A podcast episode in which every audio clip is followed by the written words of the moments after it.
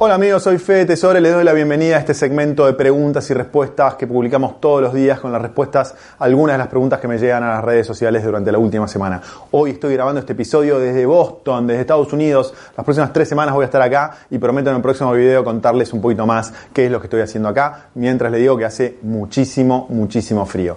Hoy voy a contestar cuatro preguntas y voy a hacer un agradecimiento. Primer agradecimiento es a todos ustedes, porque ya superamos los 40.000 suscriptores en el canal de YouTube. Así que muchísimas gracias por el apoyo de todos ustedes, por los comentarios. Muchos de ustedes van contestando preguntas de otros eh, suscriptores, así que eso está fantástico. Así que hasta 100.000 suscriptores no paramos, así que no dejes de compartirlo y recomendar el canal. Así que muchísimas gracias a todos y a seguir adelante. Y ahora sí, vamos a contestar la primera pregunta de este segmento que la manda eh, Julián, que dice, hola Fede, ¿podrías hablar de BitCow? Esta moneda digital respaldada por Hacienda, vacas preñadas. Es algo muy interesante ya que es un activo real, algo físico. La hembra va dando más crías y también el precio de la carne en pie sube. Es una inversión de un plazo mínimo de 180 días y es un fideicomiso. Bueno, Julián, eh, la verdad que tengo sensaciones encontradas con esta inversión, porque eh, vos decís BitCow y están los bitcoins, etcétera. Entonces, en realidad, esto te confunde un poco porque el BitCow y todas las criptomonedas, en este caso, es una forma de acceder a una inversión que es invertir en vacas. Es simple como eso. Esto es una forma fácil y segura de acceder a un fideicomiso que invierte en vacas en la Argentina. Y la verdad que no me convence hoy ese negocio en la Argentina. ¿Por qué? Por todos los altos impuestos que hay, por todas las limitaciones para exportar. Eh, eh, es muy difícil sacar adelante un negocio eh, real, de la economía real en la Argentina de los últimos años y seguramente de los próximos años. Por eso no me convence mucho este tipo de inversiones en eh, activos reales como vacas, campos, siembra, etcétera. Creo que se vienen años muy complicados para que estos proyectos puedan ser rentables. Y aprovecho para hacer una, una relación de este tema con una pregunta que me hacen siempre que es respecto a la plataforma CESO la plataforma de socio me parece fantástica, pero es lo mismo, es una alternativa, es una herramienta para acceder a otras inversiones. Entonces lo que tienen que terminar, lo que tienen que analizar, lo más importante no es ese socio que es un intermediario para acceder a otras inversiones. Lo más importante es analizar si la inversión que van a hacer es interesante o no, si va a ser rentable o no, cuál es el riesgo, quién la maneja. No tienen que dejar de analizar la inversión eh, por más que haya una plataforma en el medio que le facilite el acceso, como es esta pregunta que hacía Julián de BitCow, o como es los muchos proyectos que lanzan plataformas como C o muchas otras que hay dando vueltas en el mercado. Vamos a la siguiente pregunta. Matías, Hola Fede, ¿cómo hago para invertir directamente en el índice S&P 500? Tengo entendido que hay un ETF que replica el índice, pero no sé muy bien cuál es. Bueno, Matías, sí, hay un, hay un ETF que replica el índice de S&P 500. Vamos a aclarar que el índice de S&P 500 es un índice que mide el desempeño de las 500 acciones más importantes de la bolsa de Estados Unidos.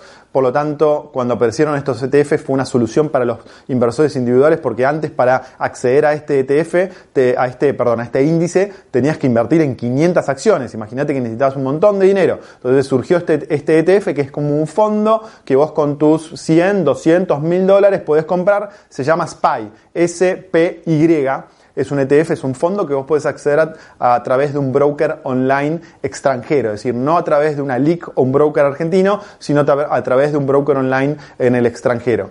Eh, aquellos que no saben cómo abrir una cuenta en un broker online en el extranjero, les recomiendo el episodio número 91 del FTC Show en YouTube, donde doy varias alternativas. Así que el, ETF es el SPY, SPY, tiene costos bajísimos y es una excelente oportunidad de inversión Tengan en cuenta que en promedio el índice de S&P 500 rinde eh, alrededor de un 11% anual. Promedio, ¿no? Hay años como el año pasado que rindió un 30% anual y puede haber años que baje. En promedio, si vos lo mantenés a largo plazo, rinde un 11% eh, anual. Vamos a la siguiente pregunta. Andrea dice, hola Federico, te escribo por acá porque no sé qué mail enviarte a tu equipo esta pregunta.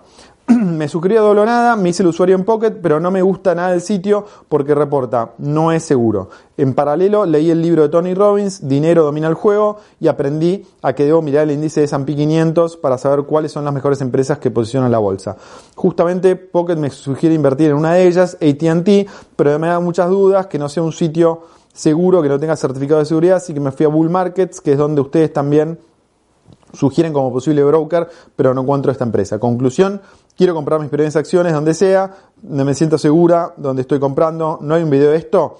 Bueno, Andrea, varias, varios temas. Primero, Pocket sí es un, es un sitio seguro, es decir, no, sé desde dónde entraste, pero de cualquier página web que entres, Pocket sí es un, es un sitio seguro, así que a, nivel tecnológico no tienes que tener ningún problema, ninguna duda para poder comprar activos a través de esa alternativa. Ahora, podés acceder a cualquier otra alternativa. Bull Market Brokers, eh, por lo pronto es un broker que está, que te ofrece operar en Argentina. Me parece que no te ofrece operar en el exterior o te ponen límites muy altos para operar en el exterior. Entonces por eso no encontrás AT&T en Bull Market Brokers. Te recomiendo el episodio 91 donde damos otras alternativas de brokers online en el extranjero para que vos puedas abrir una cuenta si no te termina de convencer Pocket. Eh, esa es la primera, las primeras dos eh, respuestas. La última respuesta respecto a cómo acceder al índice de S&P 500 que leíste en el libro de Tony Robbins, que es fantástico, Dinero domina el juego, Money Master the Game en inglés, eh, aquellos que no lo leyeron se lo recomiendo, eh, es la respuesta que di antes, el, ETF SPY.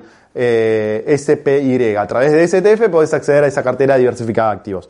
Vamos a la última pregunta que mm, manda Cristian.